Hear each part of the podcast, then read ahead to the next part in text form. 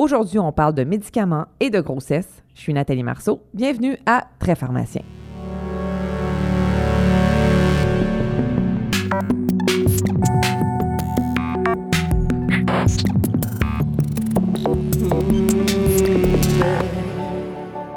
Bonjour chers auditeurs, je suis bien heureuse de vous retrouver pour ce nouvel épisode. Aujourd'hui, on va parler des éléments à considérer dans l'évaluation des risques et des bénéfices de la prise des médicaments pendant la grossesse. Parce qu'on le sait, hein, ça arrive qu'une femme prenne un médicament avant de savoir qu'elle est enceinte, ou bien qu'une femme enceinte doive poursuivre un médicament pour une maladie chronique pendant sa grossesse, ou encore qu'une femme enceinte prenne un médicament pour pouvoir traiter une condition aiguë. Donc, comme pharmacien, il est important de pouvoir poser un jugement critique sur la prise de médication pendant la grossesse et de bien répondre aux interrogations de nos patients et des autres professionnels de la santé qui nous consultent. Donc, afin de répondre à nos questions aujourd'hui, on reçoit Caroline Morin, qui est pharmacienne en obstétrique gynécologie et au centre image au CHU Sainte-Justine. Bonjour Caroline. Bonjour Nathalie. D'entrée de jeu, là, comment on définit ça, la tératologie? Mais la tératologie, c'est une science, c'est la science qui étudie le développement prénatal anormal, donc le développement embryo-fœtal anormal, puis plus spécifiquement, ça va étudier les causes, les mécanismes, puis la nature euh, du développement euh, prénatal anormal. Puis pourquoi on devrait s'y intéresser comme pharmacien?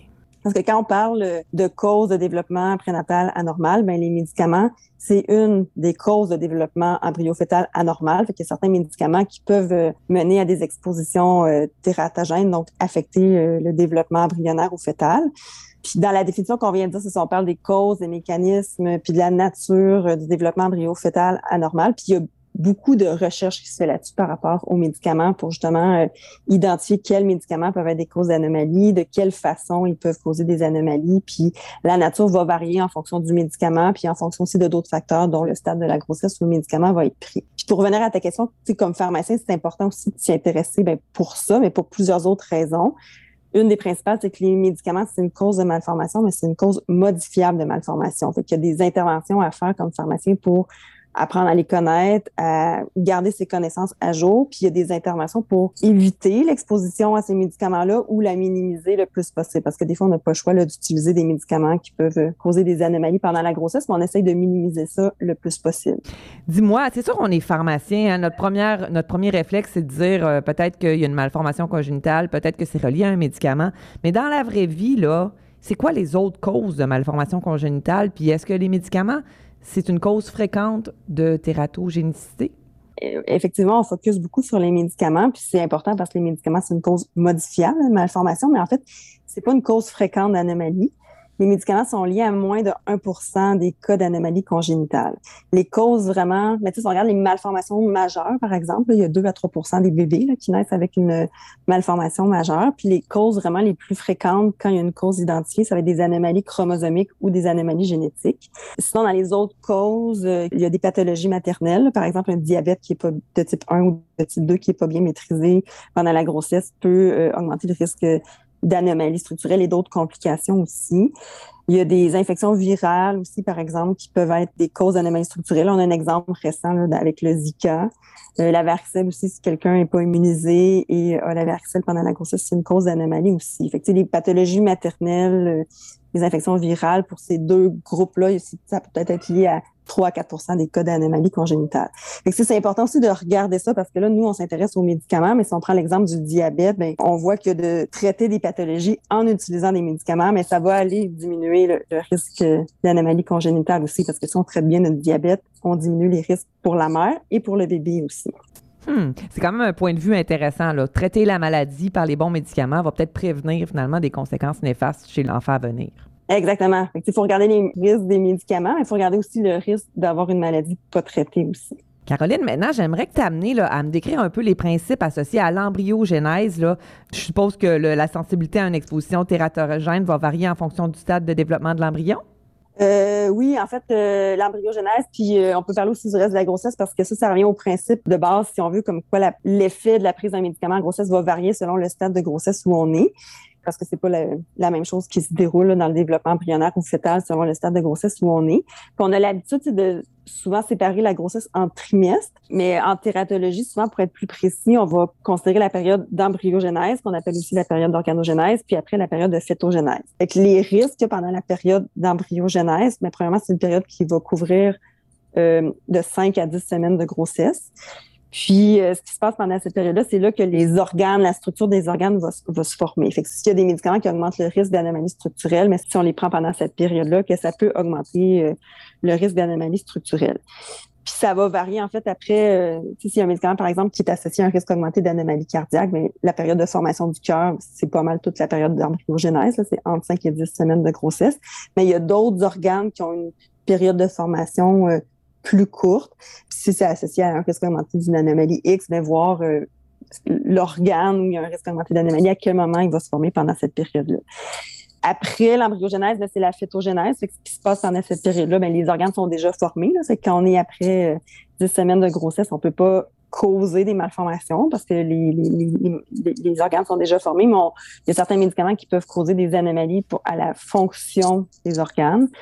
Euh, par exemple, les IECA, quand ils sont pris pendant le premier trimestre, on sait qu'il n'y a pas de risque augmenté d'anomalie structurelle, mais après le premier trimestre, ça peut affecter la fonction rénale fœtale puis entraîner des, des euh, euh l'insuffisance rénale puis d'autres problèmes secondaires chez les bébés qui vont, qui vont persister pour leur vie après. Fait le fait d'être après l'embryogénèse, on tombe pas dans une période où il n'y a pas de risque. Il y a d'autres médicaments, par exemple, qui pourraient affecter le, développement neurologique parce que le cerveau se développe pendant toute la grossesse.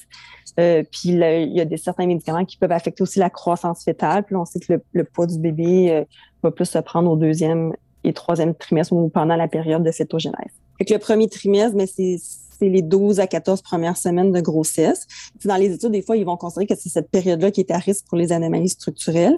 Mais si on va être plus précis, si on y va avec la période d'embryogénèse, en fait, c'est une période qui est plus courte, qui va plus aller de 4 à 10 semaines de grossesse. Puis la phétogénèse, ben, c'est après cette période-là, là, fait que c'est de 10 semaines jusqu'à la fin. Euh, des fois, on va parler, euh, on va séparer aussi le deux, la phétogénèse en deux parties. Donc, le deuxième trimestre qui se termine à peu près à, à 28 semaines de grossesse, puis après ça, on passe au troisième trimestre.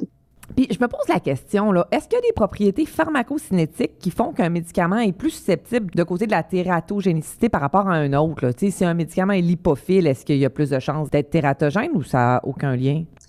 Ben oui, ça a un lien en fait quand on regarde le transfert placentaire, parce que les médicaments, ben, il faut évidemment qu'ils passent le placenta pour se rendre au bébé, pour causer des anomalies. Euh, fait que le principal euh, mécanisme de passage placentaire des médicaments, c'est la diffusion passive. Fait que ça, c'est la, diffusion passive, ça va vraiment être favorisé par quand les médicaments ont un poids moléculaire inférieur à 500 Dalton, quand ils sont liposolubles, quand ils ont une faible liaison protéine plasmatique. Fait que oui, il y a des propriétés pharmacocinétiques qui vont avoir un impact sur le transfert placentaire. Il faut pas juste regarder ça. Puis en fait, je dirais que c'est même peu utile en clinique, ces informations-là, parce que si on regarde la warfarine, par exemple, elle a une liaison protéine plasmatique de 99 Fait qu'on pourrait être rassuré par cette liaison protéine plasmatique-là, mais on sait en fait que la warfarine, ça cause un, dans les médicaments qui peuvent être tératogènes. Puis des fois, il peut y avoir des mécanismes de transport actif aussi.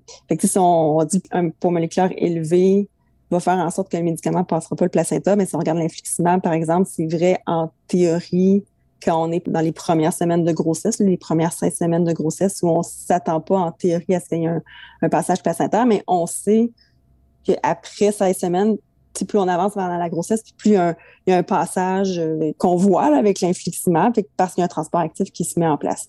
Ce qui fait que chez les bébés, à la naissance, ben, ils ont des concentrations plasmatiques qui, des fois, sont supérieures aux concentrations de la mère. Fait que, oui, c'est intéressant de regarder les propriétés pharmacocinétiques, mais après, il euh, faut aller euh, au-delà de ça. Bon, fait que je peux pas me rassurer avec les propriétés pharmacocinétiques. Est-ce que je dois considérer l'exposition euh, chez la femme de la dose ou de la durée de l'exposition aux médicaments dans mon analyse? Oui, mais là aussi, des fois, c'est pas toujours une garantie, mais oui, ça, c'est un principe important. Il y a un effet euh, dose-réponse avec les médicaments. Puis, on l'a vu pour certains médicaments. Un exemple qu'on donne souvent, c'est le fluconazole. Le fluconazole, quand c'est pris à, des doses de 400 à 800 mg par jour de façon chronique en grossesse pour traiter des, infections euh, fongiques systémiques, c'est un médicament tératogène dans ce contexte-là. Là, ça va causer des anomalies. Alors que quand les femmes prennent la dose unique de 150 mg pour traiter une vaginite, qu'on est pendant la période d'organogénèse ou même après. Là, ça ne va pas être associé à un risque. En tout cas, il n'y a pas de preuve franche de risque augmenté d'anomalie. Ça, c'est un exemple où il y a vraiment un effet dose-réponse qui a été observé. Sinon, un autre exemple, c'est les corticostéroïdes euh, pris par voie orale ou systémique. Là, on sait qu'ils sont associés à une faible augmentation du risque de fente labio-palatine quand ils sont pris pendant la période de formation de la bouche puis du palais, alors qu'un corticotopique ou en inhalation, les études ont montré que ça augmentait pas ce risque-là. Oui, on peut utiliser ça, euh, ce, principe-là d'effet dose-réponse. Puis souvent, si une patiente prend un médicament qui est moins connu, ça a pris juste une dose, mais c'est quand même un élément très rassurant. Il y a quand même des exceptions à ça. Là. Euh, mais c'est quand même un tératogène très important. Puis il y a des cas décrits d'embryopathie à l'isotrétinoïne quand les femmes avaient pris seulement une dose pendant la période d'organogénèse. Euh, L'ibuprofène, quand c'est pris au troisième trimestre, ben, vers la fin du troisième trimestre, il y a eu des cas aussi de, euh, de fermeture du canal artériel in utero décrits pour des doses uniques. il, y a, il y a des cas quand même où ça peut être problématique pour des doses uniques, mais en général, c'est quand même rassurant de savoir que la, durée d'exposition a été relativement brève en grossesse. Mais je suis contente que tu me parles de la cutane parce que, bon, on connaît les, propriétés euh, tératogènes de la cutane chez la femme enceinte. Mais posons un homme qui prendrait de la cutane ou qui serait sous chimiothérapie. C'est quoi les conséquences associées à, la prise du médicament chez le père? Oui, bien, c'est une bonne question, les expositions euh, paternelles. En fait, ce qu'il faut savoir pour les expositions paternelles, c'est jusqu'à maintenant, il n'y a jamais eu de preuve que quand c'est le père qui prend un médicament, que ça peut mener à un risque augmenté d'anomalie. Il y a certains médicaments qui sont connus qui peuvent affecter la fertilité masculine, mais si on parle vraiment de d'anomalies pour le bébé, il n'y a aucune preuve de lien entre des anomalies chez le bébé et des médicaments pris par le père. Après, ceux, les médicaments où il y a des questionnements plus théoriques, c'est tous les médicaments qui peuvent être mutagènes. Quand on parlait de chimiothérapie, quand les hommes en ont déjà pris euh, dans le passé où ils ont, eu, mettons, un traitement de cancer, puis le traitement est, terminé, en théorie, en fait, on sait que ces traitements-là peuvent endommager le matériel génétique des cellules euh, germinales. Fait que par précaution, euh, il y a des experts qui vont recommander d'attendre au moins un cycle de spermatogénèse complet avant de tenter de concevoir. Puis ça, ça correspond à peu près à trois mois. Mais c'est vraiment un principe de précaution parce qu'il n'y a pas de risque prouvé à cette exposition-là antérieure. Après, la, la question se pose de façon différente aussi quand un homme est, sous traitement euh, à risque mutagène lors de la conception. par exemple, le méthotrexate pris pour l'arthrite ou les thiopurines pris pour les maladies inflammatoires de l'intestin. Mais ça, on a des études pour ça qui ont été faites. Si on cumule les données, il y a, il y a quelques centaines d'hommes qui ont été euh, traités par méthotrexate ou des thiopurines lors de la conception dans ces contextes-là. ces études-là ne montraient pas de risque augmenté de malformation. C'est pour ça que c'est vraiment, y a de la recherche qui se fait, mais c'est pour ça qu'on constate qu'il n'y a pas de risque connu. Puis, il y a des experts qui disent que ces traitements-là, pour l'arthrite ou les thiopurines pour les maladies inflammatoires de l'intestin, quand c'est l'homme qui le prend, mais qu'on ne devrait peut-être pas les interrompre avant la grossesse parce qu'il n'y a pas de risque prouvé. Puis ça met l'homme euh, à risque d'avoir une recrudescence des symptômes de sa maladie. Caroline, est-ce que c'est la même chose avec la chimiothérapie? Pendant un traitement de chimiothérapie, mais là, c'est l'analyse qui est peut-être différente parce que c'est des risques qui restent théoriques. Mais un traitement de chimiothérapie, il faut voir parce que ça, il peut avoir une fin à ce traitement-là. peut-être que l'homme peut attendre des fois la fin de son traitement de chimiothérapie avant de concevoir une grossesse. Alors qu'un traitement pour de l'arthrite ou les maladies inflammatoires de l'intestin, mais c'est pour toute ta vie. Fait que tu peux pas avoir une période où tu veux l'arrêter. Mais, après, il y a peut-être une, une analyse au cas par cas à faire. Puis la tolérance au risque aussi, ça change d'une personne à l'autre. Puis pour les traitements de chimiothérapie, ce qui est à évaluer aussi avec l'équipe, des fois, s'il y en a certains qui peuvent affecter la fertilité. Là, ça, c'est sûr que c'est à discuter euh, avant de débuter le traitement aussi. Puis sinon, au début, c'est ça que tu parlais d'Accutane. C'est un des médicaments les plus tératogènes qu'on a sur le marché quand c'est la femme qui le prend. Mais quand c'est l'homme qui le prend, ça n'a jamais été, euh, il n'y a jamais eu de signal comme quoi ça pourrait être associé à des malformations. Puis l'autre mécanisme qui avait été euh, euh, discuté quand c'est l'homme qui prend un médicament, c'est, mettons, l'acutane, un homme prend de l'acutane, puis ça se retrouve dans le sperme après. Parce que le fait que la femme soit exposée aux quantités qu'on a dans le sperme lors des relations sexuelles, est-ce que c'est assez pour être problématique pour le déroulement de la grossesse? Ben non, parce que les quantités qu'on retrouve, c'est des quantités qui sont négligeables, fait que c'est pas cliniquement significatif. C'est un autre mode théorique d'exposition euh, aux médicaments lors de, prise de médicaments par le père, mais cliniquement, c'est pas, euh, on n'en tient pas compte. finalement, c'est une réponse assez rassurante là, pour l'exposition paternelle. on est plus dans la théorie euh, que, que, dans les choses qu'on a prouvées là, dans la vie réelle. Jusqu'à maintenant, c'est un peu ça. Dis-moi, j'ai une question que je me pose depuis un bout de temps. Est-ce que si une femme est exposée à un médicament tératogène avant la 20e semaine de grossesse, Est-ce que ça va la mettre à risque d'un avortement spontané? Bien, pas nécessairement. la plupart du temps, non. Après, c'est vrai que la prévalence des anomalies est, beaucoup plus élevée chez les embryons euh, ou les fœtus lors de morte-naissance ou d'avortement spontané. Quand les patientes ont une fausse couche ou euh, avortement spontané, il y a des anomalies chromosomiques qui peuvent être présentes jusque dans 50% des cas. Euh, puis pour les médicaments, mais il y a les grands tératogènes, en fait, comme le, le CELCEP, le mofétyl mycophénolate ou l'isotrétinoïne, sont associés aussi à un risque augmenté d'avortement spontané. Fait que c'est vrai que c'est pas surprenant de voir qu'un grand tératogène peut être associé à un risque augmenté de fausse couche aussi. Par contre, il y a beaucoup de médicaments tératogènes qui vont pas augmenter le risque d'avortement spontané ou qui vont pas l'augmenter de façon cliniquement significative. Après, si on associe, on parlait de 20 semaines, la définition d'avortement spontané ou de fausse couche, c'est une perte de la grossesse avant 20 semaines. Mais si c'était lié, euh, mettons, comme euh, isotrétinoïne à un risque vraiment élevé d'anomalie congénitale, il faudrait quand même le prendre pendant la période euh, d'embryogenèse, donc entre 4 et 10 semaines de grossesse, puis probablement que les fausses couches seraient euh, vraiment plus tôt. Il y a d'autres médicaments comme misoprostol qui, lui, par le mécanisme d'action, pourrait causer directement un avortement spontané sans que ce soit lié à des anomalies structurelles. Tu sais, Caroline, j'aimerais ça que tu nous amènes à essayer de mieux comprendre comment analyser les publications qui sont un peu grand public. Là. Je pense récemment, là, on a vu dans la presse un article avec le grand titre Attention au Tylenol durant la grossesse. Comme pharmacien, comment est-ce qu'on devrait interpréter ces données-là? Qu'est-ce qu'on devrait faire? Oui, fait que l'acétaminophène, c'est vraiment un bon exemple vraiment d'actualité. Ça se retrouve présentement euh, un peu dans, tous les médias. Finalement, l'histoire de l'acétaminophène, c'est un peu une grosse tempête dans un verre d'eau, mais nous, notre rôle comme pharmacien, je pense qu'on voit ce genre de publication-là. Premièrement, c'est d'aller rechercher le papier original. Fait dans ce cas-ci, euh, ça fait référence à un article qui vient d'être publié dans la revue euh, Nature. Ce papier-là, il révise l'ensemble des données et des études qui ont été publiées sur l'acétaminophène dans le passé. Fait que c'est pas des nouvelles données.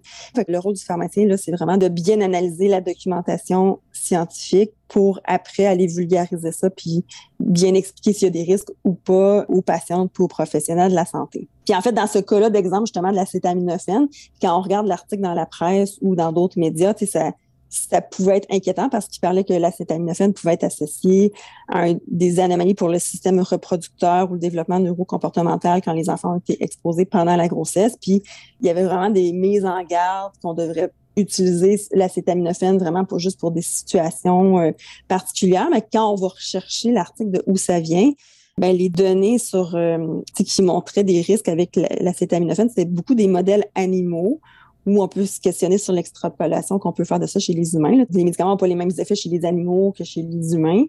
Les doses qui sont utilisées chez les animaux, souvent, c'est des doses vraiment plus élevées que ce qui peut être utilisé chez les humains pour des périodes de traitement beaucoup plus longues aussi que ce qui peut être fait chez l'humain. Fait a ça, premièrement.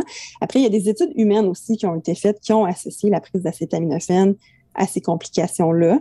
Euh, par contre, quand on regarde ça, il y a vraiment beaucoup de limites méthodologiques. Là, entre autres, euh, la prise d'acétaminophène c'est pas clair. Là. Une patiente peut avoir pris de l'acétaminophène juste pour une dose, puis être cotée comme ayant pris de l'acétaminophène pendant sa grossesse. Fait que la discrimination par rapport à la durée de traitement dans ces études-là, on peut pas trop la faire. Puis il y avait des limites aussi pour euh, la définition des anomalies qui étaient observées. Fait que bref, il voit des associations, mais c'est des données qui permettent, quand on lit l'article, en fait, là, le pharmacien va dire, OK, mais c'est vraiment des données qui permettent pas de dire qu'il y a un lien de causalité entre les deux. Puis les auteurs, en fait, de ce papier-là, eux, ils mettaient en garde vraiment contre l'utilisation d'acétaminophène en disant que eux, c'était un, consensus statement, mais c'est vraiment pas du tout un consensus, c'est un regroupement d'experts qui se sont mis ensemble, mais c'est plus des experts en recherche qu'en clinique. Là. Ils se sont mis ensemble pour faire un papier d'opinion.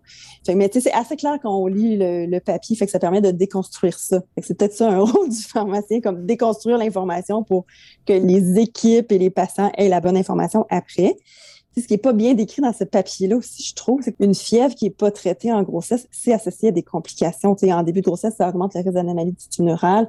Ça peut causer des problèmes aussi plus tard en grossesse. Fait que c'est important de traiter la fièvre pendant la grossesse. La douleur, ben, une douleur euh, qui persiste en grossesse qui est pas traitée, ben, on ne sait pas non plus si ça peut avoir des impacts sur le développement embryonnaire ou fœtal. Fait il y a cet aspect-là aussi qu'il faut considérer. Euh, après, l'acétaminophène, ça, peu importe le stade de grossesse où on est, ça reste quand même un analgésique de, premier choix pendant la grossesse. Mais ben, je t'écoute, en tout cas, ton groupe d'experts de recherche, il voulait certainement susciter la controverse. Hein? Oui, oui, clairement. Mais dis-moi, parce qu'on a parlé du, soulagement de la douleur chez la femme enceinte, qu'est-ce qu'on devrait savoir sur les médicaments pour soulager la douleur chez une femme enceinte? Et pour les médicaments, ben, comme on a dit, l'acétaminophène, ça reste un traitement de premier choix. Après, dans les autres médicaments qui sont beaucoup utilisés en dehors de la grossesse, ben, il y a les anti-inflammatoires non stéroïdiens. Ceux-là, c'est dans les médicaments tératogènes parce qu'il y a certaines périodes de la grossesse où il ne faut pas les utiliser.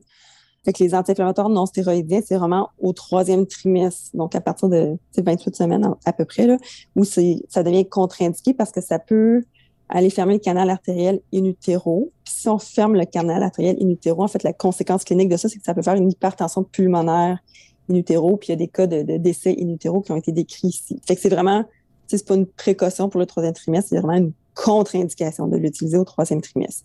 D'accord. Fait que ça, c'est l'effet tératogène des INS. Après ça, il y, a, il y, a, des effets, euh, on peut avoir une toxicité rénale aussi pour le bébé avec des prises prolongées au deuxième trimestre. Mais ça, c'était plus euh, pour des traitements prolongés, comme entre 20 et 28 semaines de grossesse. Fait qu'il y a un avis de Santé Canada qui avait été émis l'année passée par rapport à ça, qui suggérait de ne pas donner de traitement de plus que 48 heures entre 20 et 28 semaines de grossesse euh, si on n'a pas de suivi médical pour évaluer l'effet rénal.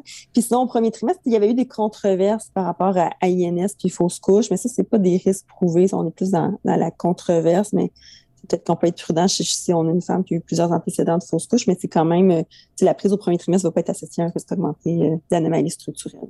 Après, on voit en fait dans nos options de traitement, les INS au troisième trimestre, on peut plus les utiliser. Fait que nos options de traitement de la douleur euh, raccourcissent un peu. Fait que les opioïdes, euh, c'est pas des médicaments qui sont associés à des risques augmentés de malformation ou d'autres complications pendant la grossesse là où il faut faire un suivi, en fait, c'est quand il y a une prise répétée d'opioïdes à la fin de la grossesse. Les bébés peuvent avoir des. Euh, il y a un risque de sevrage néonatal, en fait. Fait que s'il y a une exposition in à la fin de la grossesse pour les opioïdes, ben, il faut s'assurer qu'il y a un suivi pour le bébé. Fait y a comme des, scores de Finnegan qui existent pour voir si le bébé fait un sevrage. Puis si il fait vraiment un sevrage important, mais il faut donner des petites doses de morphine euh, au bébé euh, qu'on diminue euh, graduellement par la suite. Ce n'est pas une contre-indication à utiliser les opioïdes, mais c'est juste de, En fait, le suivi est, important pour les bébés euh, qui seraient exposés de façon répétée à la fin de la grossesse, mais ça reste une option de traitement pour euh, les patientes. après, c'est vraiment à revoir au cas par cas pour les patientes pour voir c'est quoi son type de douleur, c'est quoi les options qu'on a pour, pour traiter sa douleur. Puis on parle des médicaments, mais il y a tout le, non-pharmaco aussi qui est à conseiller auprès des patientes pour minimiser quand même la prise des médicaments, même ceux qu'on juge que l'utilisation est acceptable en grossesse. Puis si on avait, par exemple, une douleur neuropathique qui répond pas nécessairement bien aux INS ou aux opioïdes? La métriptyline, c'est notre premier choix de traitement, en fait, pour les douleurs neuropathiques pendant la grossesse. C'est un médicament qu'on connaît bien.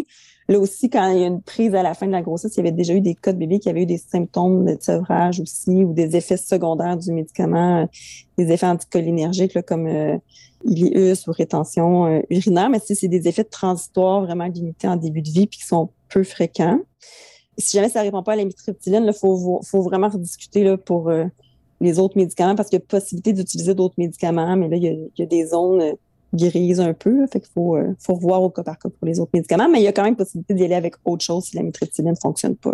Merci, Caroline. Je me demande, c'est quoi les principales questions que vous recevez au centre image? C'est quoi votre question la plus fréquente par rapport à une classe de médicaments, disons?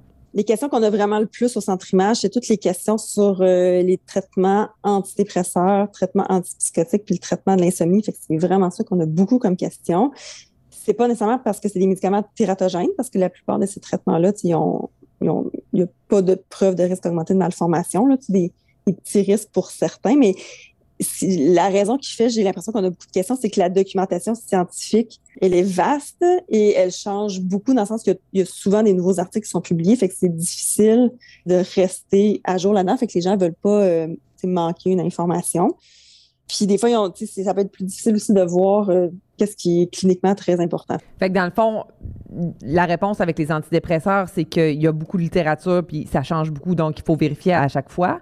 la même chose pour les antipsychotiques puis l'insomnie? Oui, en fait, c'est des grands sujets, puis il y a beaucoup de médicaments là-dedans, là, mais c'est vraiment euh, à revoir. Le plus simple, c'est d'appeler directement au centre image pour euh, évaluer euh, l'information. Sinon, il y, a des guidelines qui existent aussi là, pour les ISRS. Il y a la Société canadienne de pédiatrie qui vient de publier euh, une mise à jour qui est disponible sur son site web. il, y a, comme des références aussi qui peuvent être facilement accessibles, mais en, appelant au centre image, on peut guider aussi euh, les cliniciens dans la bonne utilisation de ces ressources-là. Il y a une analyse au cas par cas à faire aussi parce qu'il faut voir, on regarde les médicaments, mais la première chose à voir aussi, c'est est-ce que la patiente a besoin de continuer un traitement pendant la grossesse ou pas. Puis si on interrompt un traitement, ben, il y a des risques associés à ça aussi pour la patiente et pour le déroulement de la grossesse si, une femme n'est pas bien pendant la grossesse. Fait que tout ça aussi à, à évaluer en premier lieu. J'aimerais, Caroline, maintenant que tu me parles un petit peu du triméthoprin, sulfamétoxazole, le fameux Septra. Je pense aux femmes enceintes qui se présentent à l'urgence pour une infection urinaire. C'est quoi qu'on doit prendre en considération dans le traitement de l'infection urinaire? Ben, c'est un bon exemple aussi quand on regarde les risques associés aux médicaments en grossesse. Le trimétoprime, sulfamétoxazole, c'est dans les médicaments tératogènes. Il faut voir la patiente est à quel stade de grossesse. C'est un antifolate. On donne de l'acide folique pour prévenir les anomalies, fait que ça fait du sens. Peut-être avoir des risques à prendre euh, du Septra euh, pendant l'organogénèse. Puis les études ont vu un risque augmenté d'anomalies. Si on est pendant la période d'organogénèse ou au premier trimestre, si on veut simplifier, ben, c'est vraiment un médicament qu'on va vouloir éviter. Ben, on va y aller vers une autre option de traitement antibiotique parce qu'il y a plein d'autres options de traitement antibiotique qui existent euh, en clinique. Par contre, s'il y, a une patiente qui est allergique à tout, mais c'est peu probable, mais ça pourrait arriver. Ben, les infections, il faut les traiter pendant la grossesse. ça se pourrait qu'on décide quand même d'utiliser du Cetra, même si on est pendant la période euh, d'embryogenèse. À ce moment-là, des fois, on va donner de l'acide folique en même temps si on est pendant cette période-là, parce qu'il y a des études qui montraient que les risques associés au Septra étaient minimisés si on prenait de l'acide folique en même temps. Après, on peut avoir la situation aussi où il y a une patiente qui arrive à l'urgence parce qu'elle est pendant un traitement de Septra, puis là, elle vient d'apprendre qu'elle est enceinte. Fait que là, elle est déjà exposée à ce traitement-là. Fait que là, à ce moment-là, ben, c'est d'un peu de renseigner la patiente sur les risques associés au Septra. De rappeler qu'il y a un risque de base de malformation majeure dans la population générale qui est autour de 2 à 3 même si on ne prend pas de médicaments. Le Septra, oui, on voit un risque augmenté de malformation, mais en risque absolu, on est dans un risque qui est autour de 5 plutôt que 2 à 3 fait Il y a quand même 95 de chances que le bébé ait pas de malformation. Puis après ça, voir selon le stade où elle l'a pris, c'est quoi qui s'applique vraiment à son cas. Parce que dans les études, il voyait un risque d'anomalie tumorale qui reste inférieur à 1 en risque absolu, un risque de fente labiopalatine qui, en risque absolu, peut être d'environ 3 pour 1000, un risque d'anomalie cardiaque qui peut être de 1 à 3 puis il voyait des associations aussi avec des anomalies des voies urinaires. Fait c'est de voir selon la, période qu'elle a pris en début de grossesse, est-ce qu'elle a pris pendant la, période de développement de ces organes-là? Puis si oui, bien, quantifier ce risque-là. C'est pas juste dire à la patiente, ah oui, ça fait des malformations, mais parler de c'est quoi les anomalies, puis essayer de quantifier ce risque-là le plus possible pour la rassurer, dans le fond. Là, souvent, on se dit qu'on va les inquiéter, mais en ayant les vrais chiffres puis les, vrais risques, des fois, les patients finalement sont rassurés d'avoir la bonne information. Puis sinon, après, si on est après, si on est au deuxième, troisième trimestre, bien, le Cetra, c'est un bon choix de traitement antibiotique. Fait que ça revient aussi à ce qu'on disait tantôt que c'est important de voir euh, on est à quelle période de la grossesse qu'on évalue quel traitement on va donner à une femme. Hmm.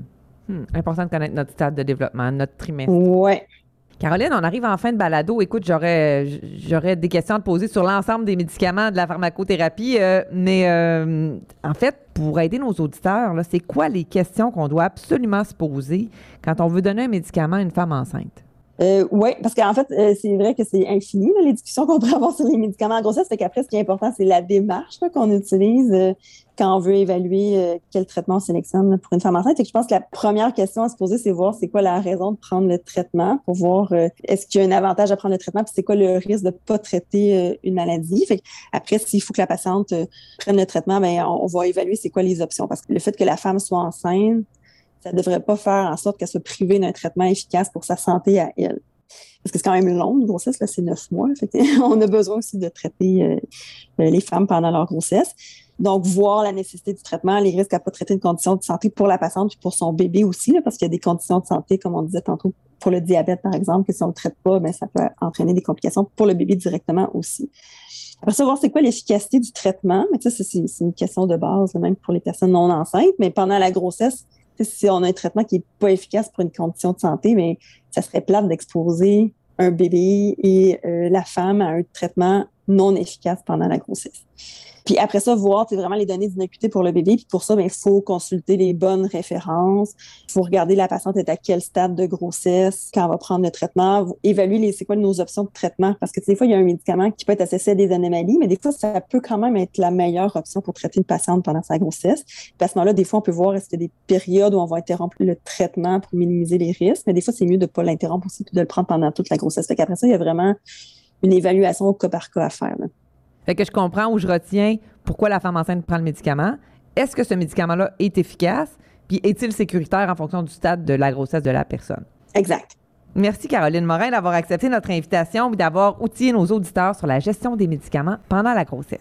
Et que vous soyez à la maison, à l'hôpital, à la pharmacie ou encore dans l'auto, merci à vous, chers auditeurs, de vous être joints à nous aujourd'hui.